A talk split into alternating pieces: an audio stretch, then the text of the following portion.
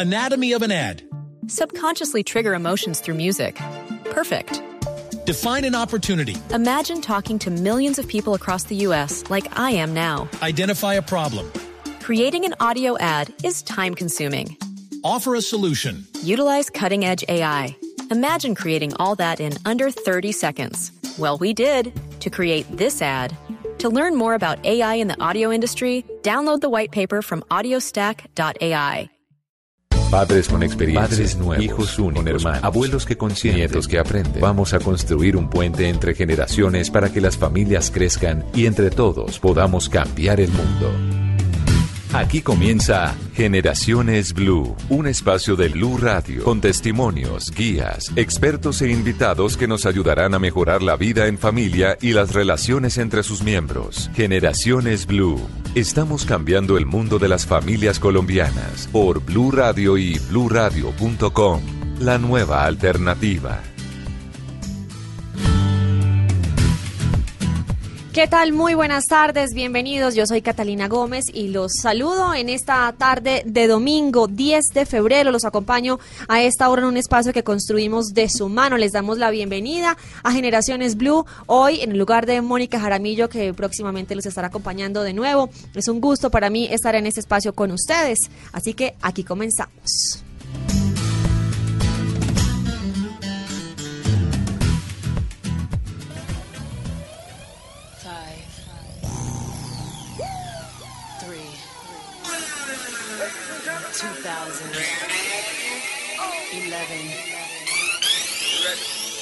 Let's move.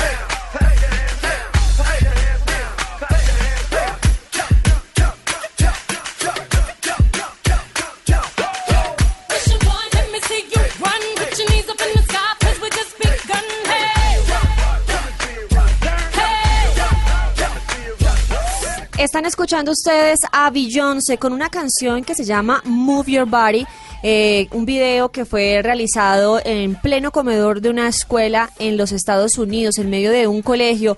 Se suman varios estudiantes a una coreografía de baile que por supuesto encabeza esta artista estadounidense y ese video, esta canción forma parte también de una campaña que se dominó Let's Move, que fue liderada por la ex primera dama de Estados Unidos, Michelle Obama, todo para luchar contra la obesidad infantil y promover además la práctica de ejercicio, la buena alimentación entre los menores de edad en los Estados Unidos, un país que lidera las cifras sobre obesidad en adultos, pero también en menores en el mundo. Y es que según los datos oficiales de la propia campaña, las tasas de obesidad se triplicaron en Estados Unidos en las últimas tres décadas y en la actualidad una de cada tres niños es obeso o tiene sobrepeso en ese país. Por eso comenzamos con esa canción que era parte de esta importante campaña para hablar de un tema que pues nos genera bastante inquietud también en nuestro país.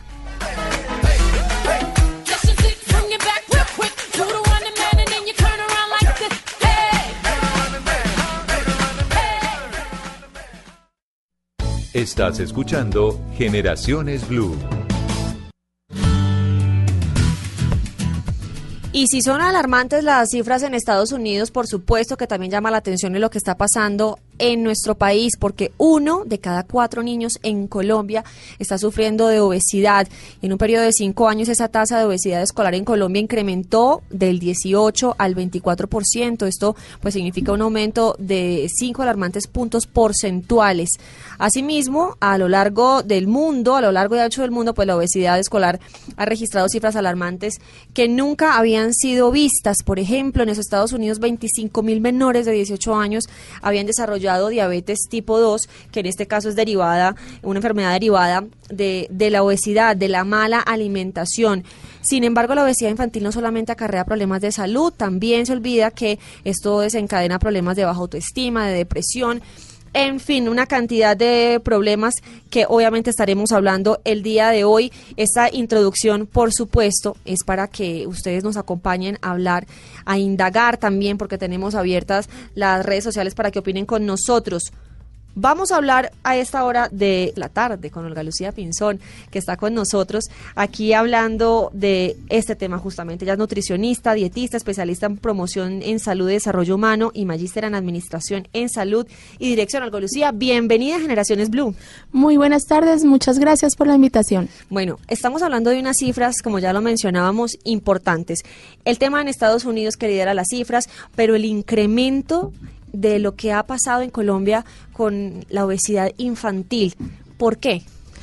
Bueno, es un tema muy preocupante teniendo en cuenta que vemos las cifras a nivel mundial y como revisábamos las de Colombia, desde la encuesta de salud y nutrición vemos que del 2010 al 2015 pasamos del 4.9 al 6.3%.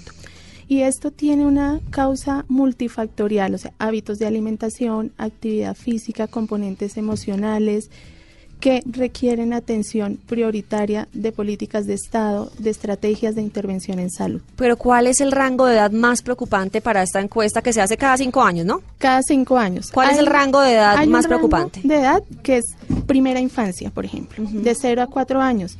Son niños que tienen una actividad y que con un cuidado de sus familias deberían tener hábitos de alimentación saludable. Pero también hay otro contraste, y como tú lo decías ahora, y es la población joven, el adolescente. Mira que también dice, uno de cada tres jóvenes y adultos tiene sobrepeso en Colombia. ¿Uno de cada cuánto? De cada tres. De cada tres, jóvenes, o adultos. O adultos tiene sobrepeso en Colombia. Entonces tenemos que preguntarnos, no solo los profesionales de la salud, sino de muchas disciplinas y de muchas instituciones, qué está pasando con las estrategias de educación nutricional. ¿Están llegando, no están llegando? Cuáles son esas fallas que hay en el sistema por las cuales debemos trabajar. Pero mm, preocupante además que la, que la cifra haya aumentado en ese rango de cero a cuatro años, en esa primera infancia, porque, eh, por ejemplo, un niño recién nacido, alimentación de leche materna y demás, ¿qué puede fallar eh, en el tema de la alimentación en, en, en, ese, en esa época de la vida? Que es determinante además para lo que marca de ahí el crecimiento. Primero, un tema fundamental que también es preocupante en Colombia es la lactancia materna tenemos que fomentar la adecuada práctica de la lactancia materna exclusiva en los niños de los 0 a los 6 meses. Y posteriormente iniciar una alimentación complementaria con una adecuada educación a la madre y la familia, a ese núcleo familiar, para que el niño comience con unas pautas de alimentación saludables y bien guiadas que le permitan tener un adecuado estado nutricional, además de acompañamiento en las actividades físicas, lúdicas que él debe realizar diariamente. Eh, vamos a hablar, Olga Lucía, en instantes más sobre ese tema porque también está con nosotros a esta hora Sandra Girón, directora de Epidemiología y Demografía del Ministerio de Salud y pues obviamente nos va a hablar sobre esos resultados que arrojó esa encuesta que se realiza, como les decíamos, cada cinco años y los resultados más recientes son del año 2015. Sandra, bienvenida a Generaciones Blue. Gracias. ¿Preocupantes para ustedes eh, los resultados de esta medición, eh, Sandra? Si esa medición nos impone y nos evidencia unos retos sobre los cuales estamos trabajando y además es una, una prioridad de este gobierno, lograr contener las cifras de exceso de peso y además cómo esto se nos puede llegar a traducir en una serie de eventos crónicos que perjudican la salud de los colombianos.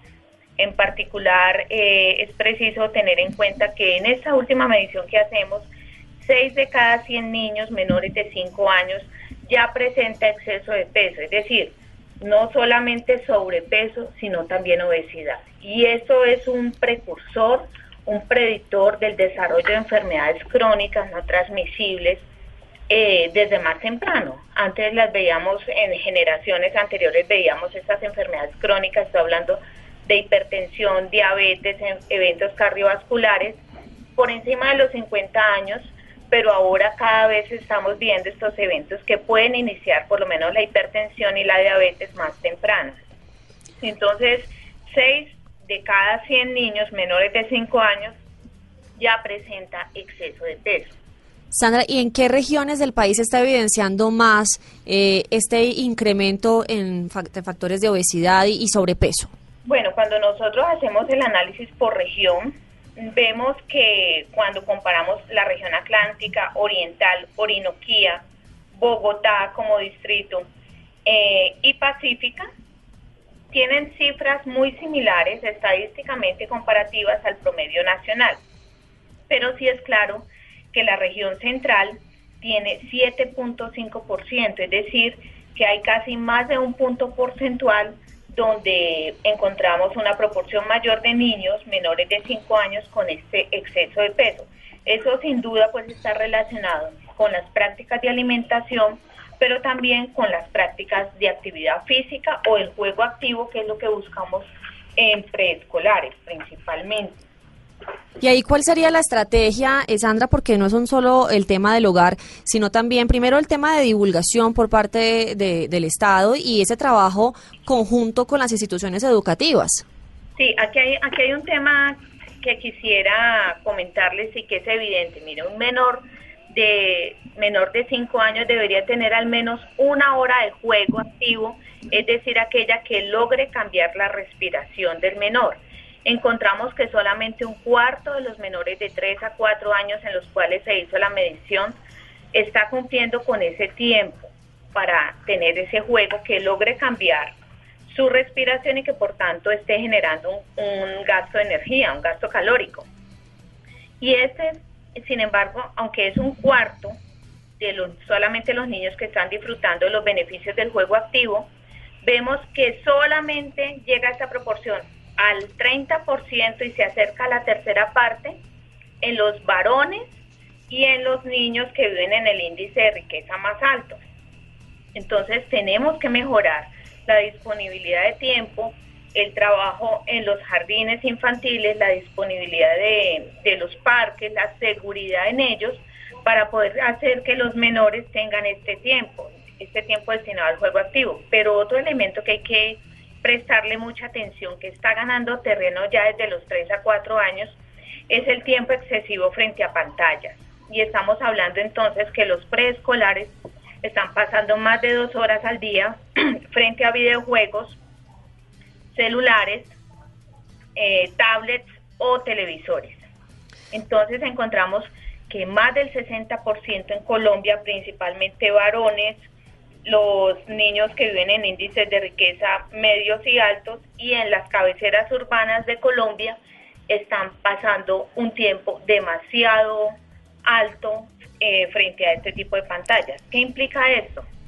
Que tenemos que cambiar la forma de entretenimiento de los menores, el tiempo que se está pasando con ellos, cómo se está disfrutando, si estamos en la casa también eh, disfrutando el tiempo libre con los menores frente a pantallas, pero también cómo estamos llegando a los parques y a demás actividades que tenemos disponibles. Sandra, ¿y cómo se está fomentando cambios en este tipo de conductas desde el ministerio, desde el gobierno, cuando también se le ha hecho un trabajo durante estos últimos años tan importante al tema de la primera infancia? ¿Cuáles son esas estrategias que se están planteando desde el Ministerio de Salud para poder reducir las cifras, por lo menos de cara a próximos estudios? Sí, como le decía, esta es una prioridad de este gobierno y se ha venido trabajando en una estrategia que involucra no solamente eh, la alimentación, el trabajo en todos los espacios para la prevención de enfermedades crónicas no transmisibles, sino también en el trabajo frente al mejoramiento de la actividad física. Es claro que también se está trabajando en el país en mejorar las normas tendientes a, llegar a tener un etiquetado. Eh, en este momento también tenemos una estrategia conjunta, estamos trabajando intersectorialmente con el Ministerio de Educación Nacional para que en las escuelas pues se tenga una mayor disponibilidad de alimentos frescos, es decir, menos eh, alimentos... Eh, menos chatarra menos paquetes. menos paquetes. Porque además la gente debe desconocer mucho el tema de las etiquetas, Sandra, no es que no sea de amplio conocimiento para todo el mundo la importancia de los alimentos que se está consumiendo. Claro, sino que las etiquetas en este momento lo que la gente expresa es que son de difícil lectura. Entonces se está avanzando hacia mejorar el etiquetado, pero muy importante y creo que es lo más importante para todos los hogares y para todos los establecimientos donde tengamos eh, la alimentación de escolares a cargo es alimentos frescos. Estamos hablando de frutas, estamos hablando de verduras que no hayan sido procesadas eh, y hacer el reemplazo también de aquellos productos que son altos en, em, en grasas saturadas, ¿sí? Altos en sal, altos en sodio. Entonces, es cómo intercambiar desde los mismos hogares la forma en que disponemos una lonchera, la forma en que nos estamos alimentando. Esta encuesta dejó en evidencia que los hogares cada vez tienen menos tiempo, dedican menos tiempo a preparar los alimentos en casa y cada vez dedican menos tiempo a comer de manera conjunta. Es decir, estamos comiendo también posiblemente de muchos domicilios, de muchos alimentos ya preparados fuera del hogar, pero además eh, estamos comiendo posiblemente cada uno en una en una habitación frente a un televisor. Claro, o trabajando algunas de las dinámicas eh, pues derivadas de estos cambios de tiempo. Sandra Girón, directora de Epidemiología y Demografía del Ministerio de Salud, gracias por estar con nosotros y ampliarnos un poco los detalles de esta encuesta. Gracias a ustedes. Una feliz tarde. Gracias, lo mismo.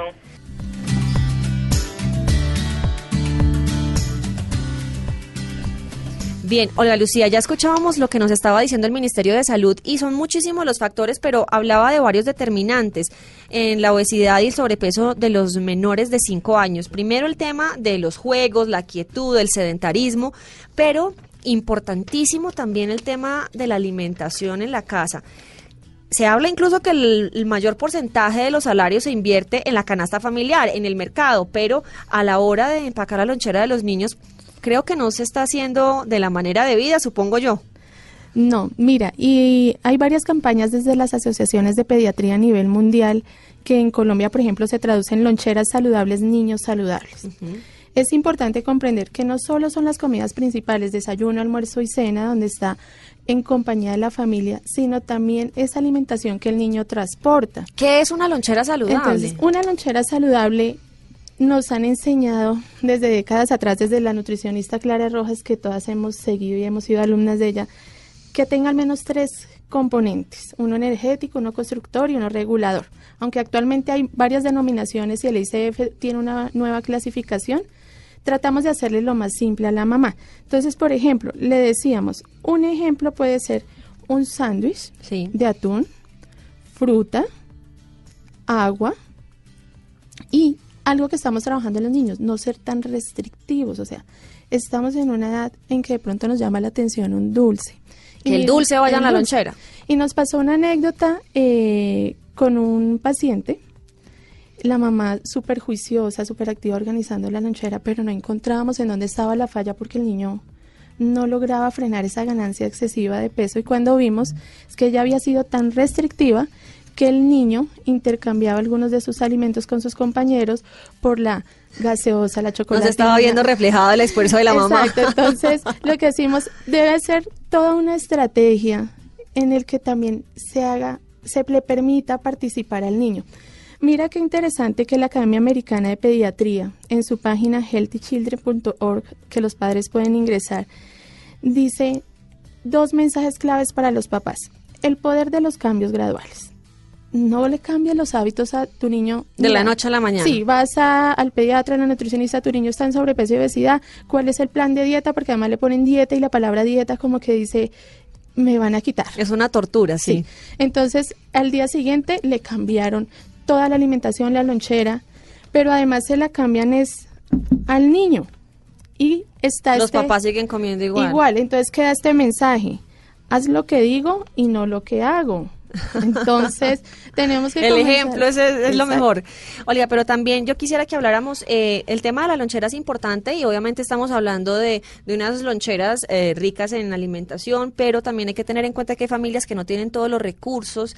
Eh, ¿Cómo simplificarle a una persona que no cuenta con todo el dinero para hacer un mercado muy amplio en el que pueda incluir un sándwich de atún, las frutas, los quesitos que ya vienen empacados, los jamones que ya vienen empacados, ¿qué se le podría simplificar a una mamá que dice, tengo el mercado muy medido para poderle enviarle una lonchera a mi hijo, al menos saludable? Bueno, entonces, por ejemplo, yo le digo, miremos las frutas de cosecha. De cosecha. Hay una campaña del ministerio que son cinco al día. Entonces, son, por ejemplo, tres frutas y dos verduras. Las dos verduras yo las puedo trabajar en la casa al gusto y preferencia del niño, pero puedo incluir verdura y le digo, eh, fruta, perdón.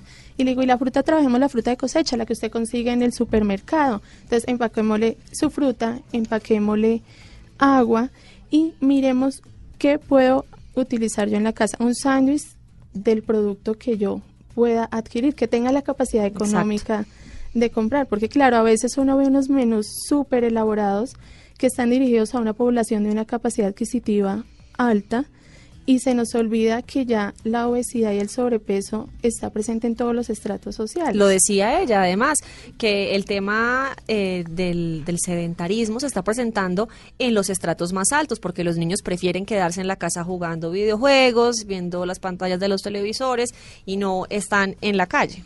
Exacto. Entonces, también pensar, y era uno de los retos que hay a nivel mundial, y es ver que la obesidad no solo es un desencadenante derivado de la dieta, porque decimos está obeso y lo principal es la dieta. No, la, la, dieta es un componente de la obesidad. Entonces, modifiquemos la alimentación, revisemos la actividad física, ver cómo hacemos juego activo, como nos decía la doctora Sandra, pero también hay que revisar, examinar el acceso a opciones de alimentos saludables. Ya quiero que hablemos en, en, un instante, Olga, que nos enfoquemos en saber cuáles son los alimentos adecuados. No somos expertos leyendo etiquetas, pero sí debemos identificar que hay unos alimentos que contienen más azúcar, que el azúcar no nos hace tanto bien. Entonces, ya vamos a hablar de eso porque tenemos la pregunta, la encuesta. ¿Usted cree que faltan estrategias para generar una cultura de alimentación saludable en el país? Escuchemos qué dice la, qué dice la gente. La voz de todos y todas está en la calle y también está en Generaciones Blue. Pienso que el gobierno sí debe implementar medidas y no solamente eh, con respecto, digamos, a los colegios, sino con respecto a la educación de los padres. O sea, los, los papitos no saben cómo alimentar muy bien a sus hijos. O sea, de pronto piensan que por darles mucha, mucha comida, eh, y pero no se dan cuenta de, digamos, los componentes de lo nutricional. Por prioridad, yo creo que uno como padre el beneficio y lo que, así como se dice, nuestros padres nos han enseñado, la prioridad es para nuestros hijos. Segundo, pues ya es una cosa opcional del, del gobierno para ayudar a gente muy humilde. En, eso, en cuanto a eso, sí tiene que haber un estudio muy profundo para que cada niño tenga una buena alimentación, para que en el desarrollo no tengan problemas, ni haya ni hayan inconvenientes en, en, en cuanto al crecimiento. Esto es Generaciones Blue.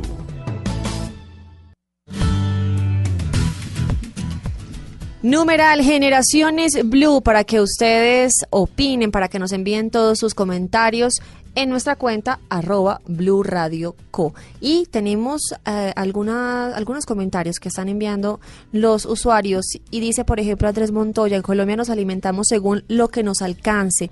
Comer saludable cuesta. Además, en un mundo moderno donde son millones de bocas por alimentar, prima la cantidad de producción, no la calidad. Carlos Muñoz dice, en el país sin falta de oportunidades, poco empleo, salario bajo, se come lo que se puede, no lo que se debe. Numeral Generaciones Blue. Olga Lucía, ahí está, por ejemplo, eh, el reflejo de algunas de las inquietudes de la gente. Pensar en alimentarse de manera saludable para muchos es hacerlo de manera costosa. Sí, porque tendemos a que nos dicen alimentación saludable, entonces buscamos el supermercado orgánico, el supermercado de cadena, donde están las alternativas que entre comillas la gente dice fitness. Sí, y no necesariamente. No necesariamente tienen que ser y que son de alto costo. Exacto. Hay varias recomendaciones que trabajamos y trabajamos en la consulta porque en la consulta es algo que yo también como docente de, de nutricionistas en formación les digo. Primero tenemos que revisar la capacidad adquisitiva de la familia y generar planes de alimentación que permita tener una dinámica familiar agradable en torno a alimentarnos bien. Entonces hay unos tips importantes que también se han trabajado desde el Ministerio de Salud y es consuma alimentos variados y nutritivos diariamente. Entonces consuma frutas y verduras de cosecha y por ejemplo incluyamos las leguminosas en nuestros menús. Entonces como el frijol, el garbanzo, la lenteja. Que además también son fuente de proteína. Exacto. y no tiene que tener la carne que es un poco más costosa. Muy costosa. Nos pasó en una consulta donde una mamá solo tenía la posibilidad de comprar para su niño dos veces a la semana proteína. Entonces organizamos la proteína con otras fuentes que ella tuviera la capacidad eh, de pago. Muy bien. De eso vamos a hablar en instantes. Estamos nosotros el día de hoy, esta tarde de domingo, en Generaciones Blue hablando sobre la obesidad infantil en nuestro país, el aumento que se ha registrado según la última encuesta que reveló el Ministerio de Salud. Sigan con nosotros que ya regresamos. Ya regresamos con Generaciones Blue. Continuamos con Generaciones Blue.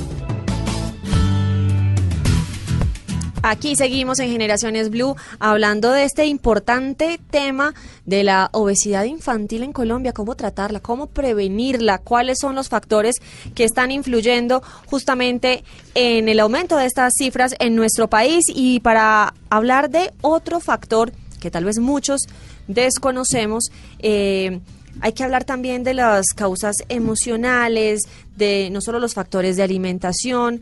Eh, Olga Lucía, el tema emocional, ¿qué tanto puede influir en, en el aumento de peso de un menor?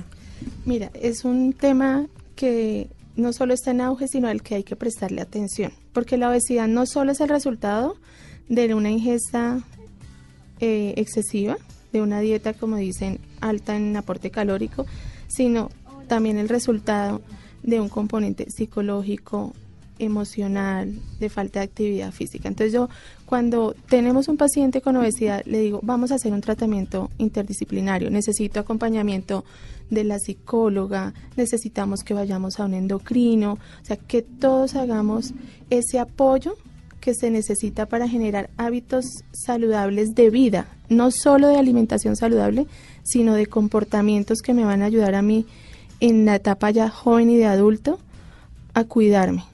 Vamos a hablar de ese otro factor que usted nos está mencionando justamente con la doctora Adriana Alema, endocrinóloga pediatra, mi miembro de la Asociación Colombiana de Endocrinología, Diabetes y Metabolismo. Doctora Alema, bienvenida a Generaciones Blue. Buenas tardes.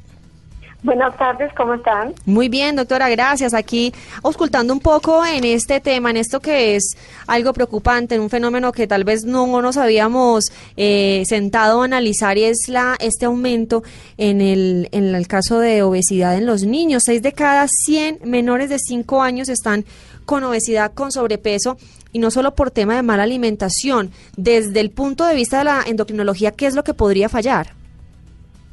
Pues mira, lo que pasa es que primero que todo está fallando todos los, los hábitos saludables de vida.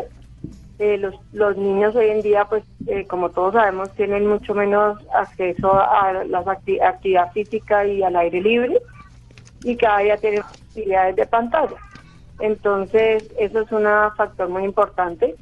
Lo otro es la alimentación. La alimentación es muy eh, facilista, digamos, porque pues las mamás y los papás trabajan, porque no hay tanta ayuda en casa, entonces eh, se tiende a comprar alimentos ya preparados, alimentos rápidos, empacarlo en ceras con muchos paquetes, comidas procesadas, gaseosas, jugos de caja, de paquete.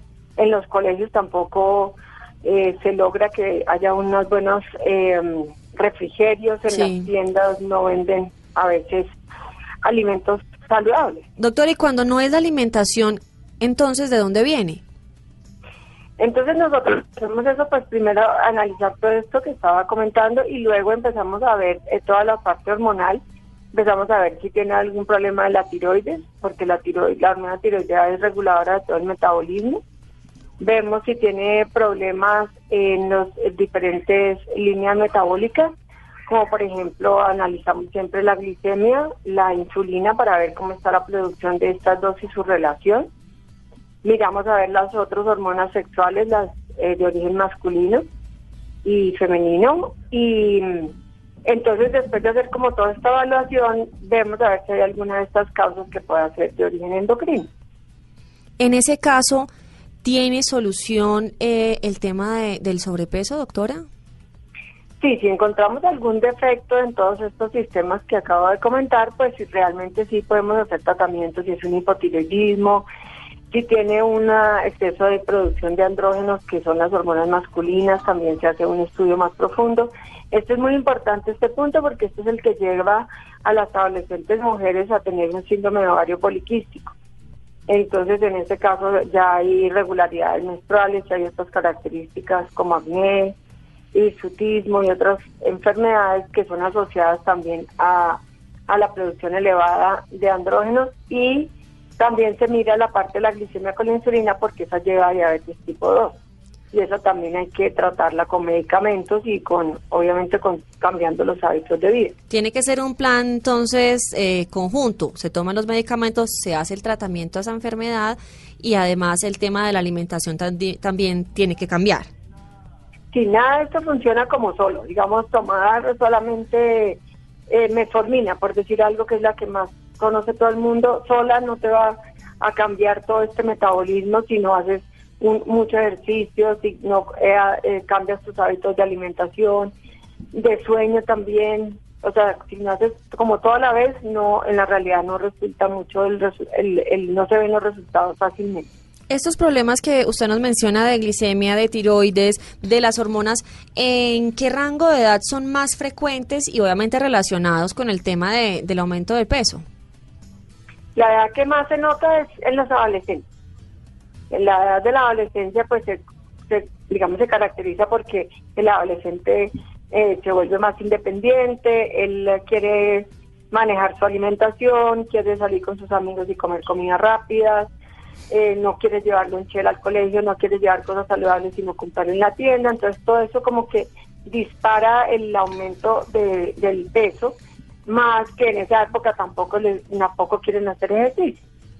Entonces, es muy notorio en esta edad y es que la edad más difícil porque la mamá siempre está como luchando para que el niño tenga buenos hábitos y él está pegado todo el tiempo a las pantallas. Nosotros decimos hora de pantalla porque es la suma de televisión, computador, celulares, no importa la red, lo que sea. Ahí está otra de las explicaciones, uno de estos factores importantes y que también debemos tener en cuenta. La doctora Adriana Lema, endocrinóloga que nos acompañaba el día de hoy en Generaciones Blue. Muchísimas gracias, doctora, por estar con nosotros. Una feliz tarde. Bueno, feliz tarde, Catalina, con mucho gusto. Olga Lucía, ahí estamos entonces analizando otro punto de vista, estos problemas que se pueden generar, porque mucha gente puede llegar a consulta y decir, mire, le estoy dando la mejor alimentación, en mi casa no se consumen gaseosas, en la calle tampoco, pero sigue con el problema de obesidad. Ahí ustedes, ¿qué empiezan a mirar, qué empiezan a preguntarle a los padres o a los responsables de los menores? Bueno, si llegan por la vía nutrición, les pregunto, ¿ya fuimos a endocrinología? Sí, ya fuimos a endocrinología, entonces revisemos. Mira, tuvimos un caso que te comentaba y es que era un tema ya genético. Entonces se había hecho todo un proceso de cuidado médico hasta que se logra identificar que había una falla genética que requería un tratamiento específico. Algo que me gustó mucho que dijo la endocrinóloga es también el tiempo de sueño. ¿El sueño también y no dormir influye?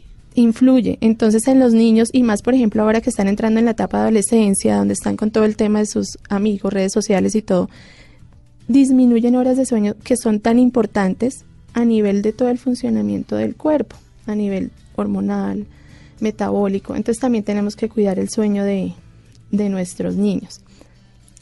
Lo otro que quería preguntarle, eh, el tema de las de los contenidos no sé si calóricos o por lo menos de azúcar de algunas bebidas. Importante que desde la casa le estén diciendo al niño que le van a dar jugo preparado en la casa, pero cómo hacerlos conscientes también a ellos de la importancia de consumir buenos alimentos y que de verdad les aporten nutrientes y no solo azúcar y ya. Sí, mira, eh, ahorita hay muchas campañas de para evitar el consumo de bebidas azucaradas. Y es que la familia y los niños comprendan que las bebidas azucaradas tienen una adición de azúcar que no va a aportar ningún otro nutriente, lo que denominamos eh, calorías vacías. Y como esas calorías vacías solo van sumando al cuerpo calorías que si tú no las gastas, se van a acumular y van a generar ese exceso de peso. Los niños son, mira, son muy rápidos, muy comprensivos cuando ya uno les habla del tema de calorías vacías, que ellos mismos comienzan a hacer transformación de hábitos. Uno de los consejos que yo estoy dando es, cuando vayamos a hacer planeación de alimentación saludable, no lo hagamos solo los profesionales de la salud, las familias, los adultos, que sean los niños partícipes. Entonces yo les decía en el colegio, bueno, queremos modificar eh, la tienda escolar, entonces que los mismos niños escojan opciones que ellos les gustaría tener en esa tienda escolar. O sea, tenemos que involucrarnos. Y en la casa, por ejemplo, involucrarlos en la preparación de los alimentos también. Desde la compra, entonces, bueno, ¿cuál vamos a comprar? Miremos la etiqueta. Decían algunas mamás, no es que la etiqueta es difícil. Listo, comencemos a mirar calorías versus gramos de azúcar. Sí, simplemente, entonces, yo les decía, no tenemos que saber cuántos gramos de azúcar son adecuados o no, porque eso no lo sabemos, cuando, o sea, si no somos profesionales o hemos estudiado el tema. Entonces les decía, si yo compraba un producto que tenía 20 gramos de azúcar en el mercado, vamos a incluir otro que tenga 2 gramos menos y vamos haciendo cambios graduales y el niño va participando en la elección del mercado, en la organización del mercado, en la preparación de los alimentos. Entonces no van sintiendo ellos de que son la presión de todo un equipo profesional, de mi familia, como dicen ellos, es que todo el tiempo están pendientes de que como. Yo quiero elegir, permitírseles elegir. Eh, también hay otra, hay otra, digamos, realidad que desconocemos, que la obesidad no simplemente vernos gorditos o un poco pasados de peso, pero ¿cuáles son esas enfermedades que se pueden derivar en los menores que antes tal vez eran exclusivas de los adultos y que hoy podemos ver en los menores de edad con mayor riesgo, por supuesto? Bueno, entonces hay un tema que son las enfermedades crónicas y que, como nos decían al inicio del programa, cada vez se está viendo más frecuente en la población infantil presencia de diabetes, hipertensión, síndrome metabólico.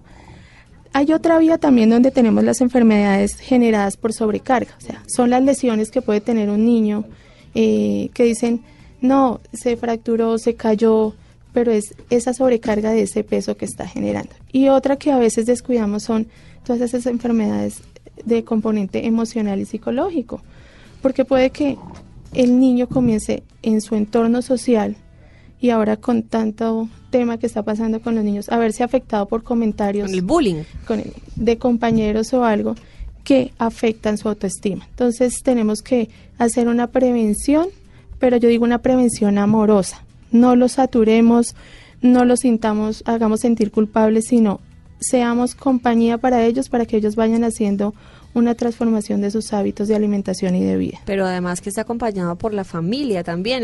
Lo que hablábamos hace un rato para retomar el tema del ejemplo, si los papás no comen verduras, ¿cómo exigirle al niño que se alimente de, ese tipo de comidas o por lo menos que le guste? ¿Es, es real eh, que desde que está en el proceso de gestación, en el embarazo, se transmite ese tipo de información a los niños? de la alimentación? Sí, se van transmitiendo esos gustos y preferencias, pero más que transmitir, son los aprendizajes que se van dando en el entorno familiar. Entonces, si yo veo que mi familia está reunida, está alegre, tiene unas emociones que son para mí gratificantes, en torno de un alimento no saludable, pues también lo voy a consumir. Entonces, tenemos que comenzar es a trabajar, básicamente es el ejemplo. Y pensar que más allá del ejemplo, porque mi hijo se recupere, porque tenga un buen hábito de alimentación es pensar que es un beneficio familiar, porque nos va a servir y nos va a aportar a la salud de todos, los familiares, los amigos, todo el que llegue, por ejemplo, a mi casa va a tener una alimentación saludable, no monótona, ¿no? Porque, por ejemplo, a uno le pasa... puede ser divertida. Creen que porque pronto uno es nutricionista va a ofrecer la zanahoria, el pepino, el apio con no o sea la ensalada. la ensalada. La pregunta para ustedes en nuestra encuesta lo que salimos a las calles a consultar a la gente cree que faltan estrategias para generar una cultura de alimentación saludable en el país aquí están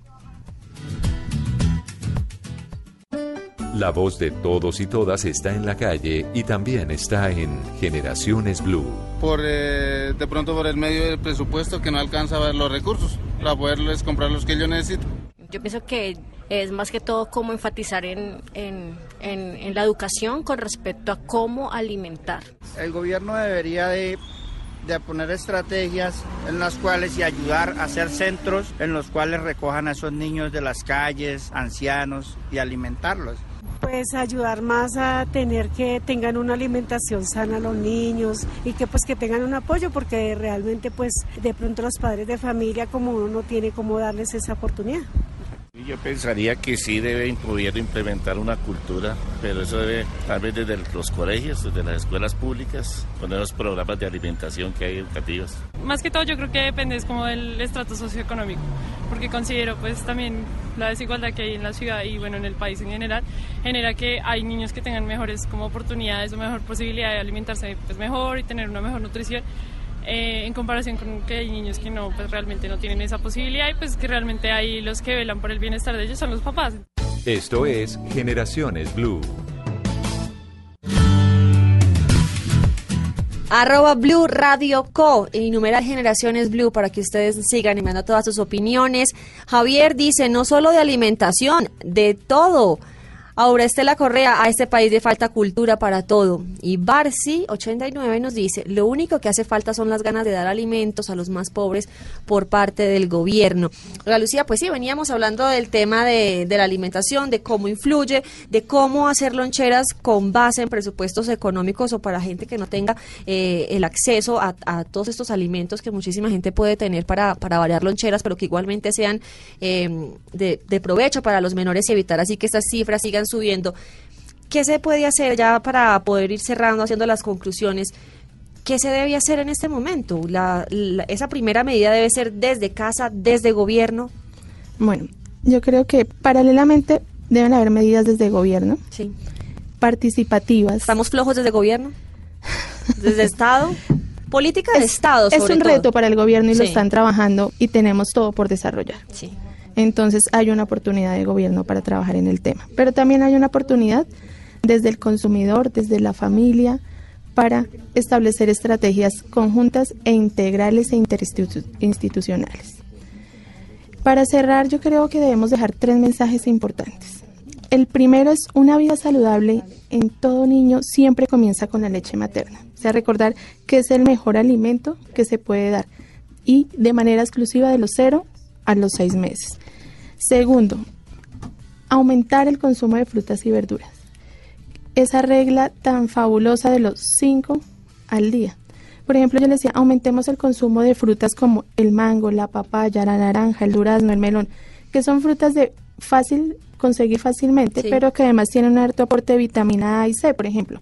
Y al tener un alto aporte de vitamina A y C nos ayudan en el sistema inmunológico y en la visión de nuestros niños. Antes de irnos, Olga, antes de que me dé usted esas últimas recomendaciones, yo quisiera que tocáramos eh, el tema de la ciudad de Medellín. Lo estábamos hablando hace unos instantes, cómo se está trabajando allá el tema de prevención y para eso justamente Está con nosotros Camila Gaviria, directora técnica del programa Buen Comienzo de la Secretaría de Educación de Medellín. Camila, bienvenida a Generaciones Blue.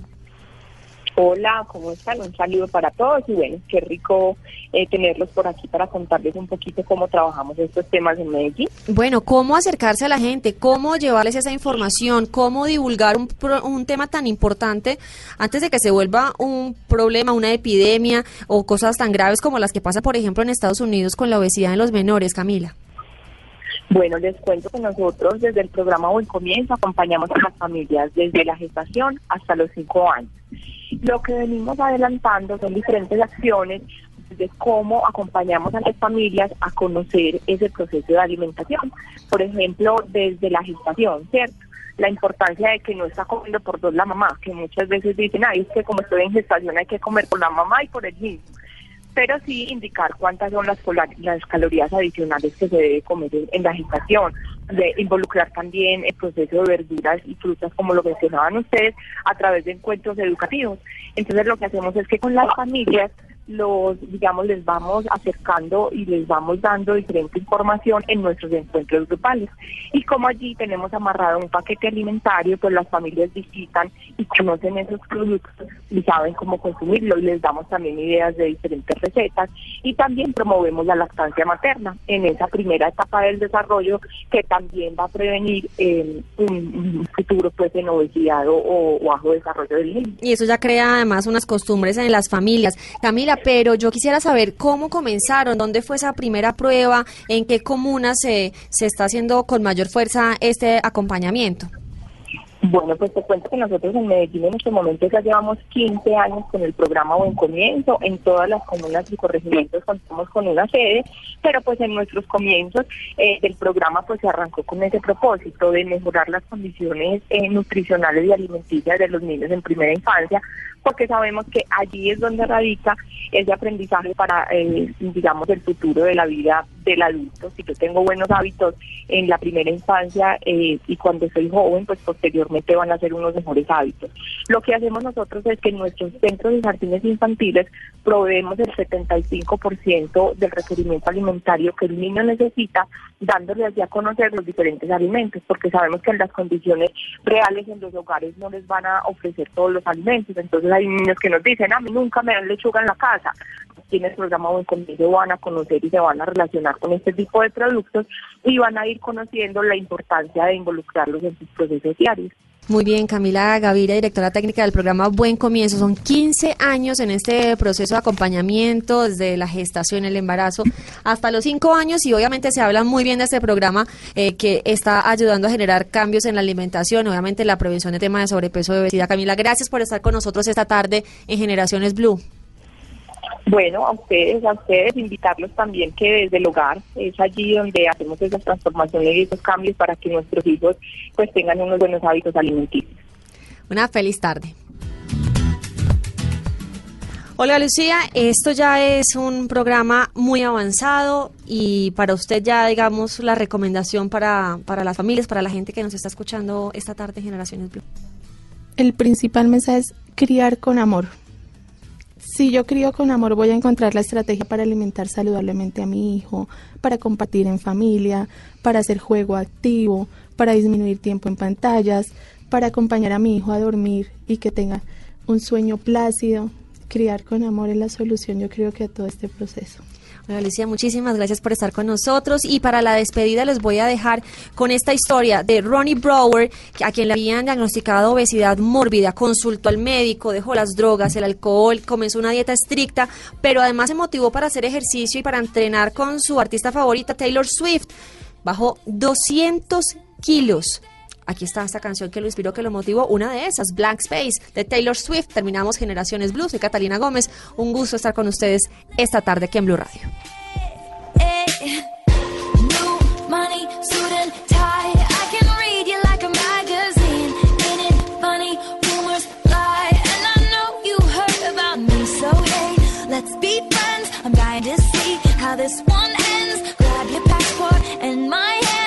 Can make the bad guys good for a weekend. So it's gonna be forever,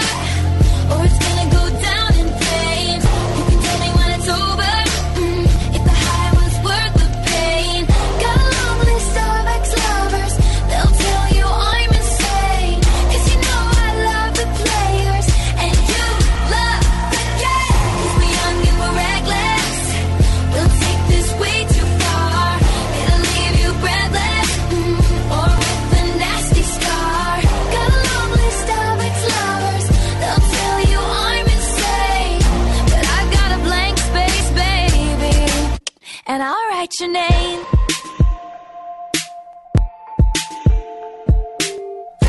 Cherry lips, crystal skies. I could show you incredible things. Stolen kisses, pretty lies. You're the king, baby. I'm your queen. Find out what you want. Esto es Generaciones Blue.